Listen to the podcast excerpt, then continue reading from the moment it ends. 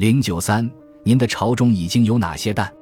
当汇总所有投资的综合价值后，下一步就要计算您为退休生活积攒了哪些蛋。我们要计算您的资产配置，这是什么意思？正如第二部分的讨论，资产配置就是将您的资产在不同类别资产间进行分配的过程。在此，我们并不为您配置资产，只是分析目前是如何配置的。同样，为了简单起见。我们只考虑将资产配置到股票和债券两个大类，仅考虑这两类资产的原因是，我们可以更好地预测您的养老资产未来总体上的表现情况。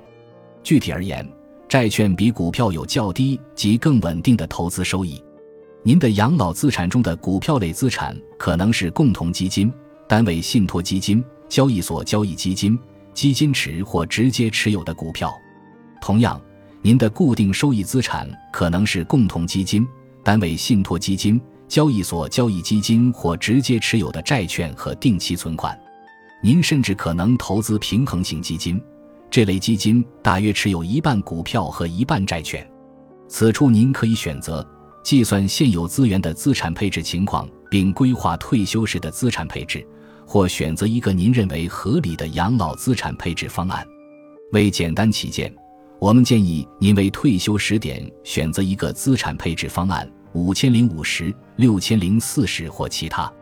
此处的关键不是完美的反映现实或准确预测结果，只是为了建立一个可行的分析模型。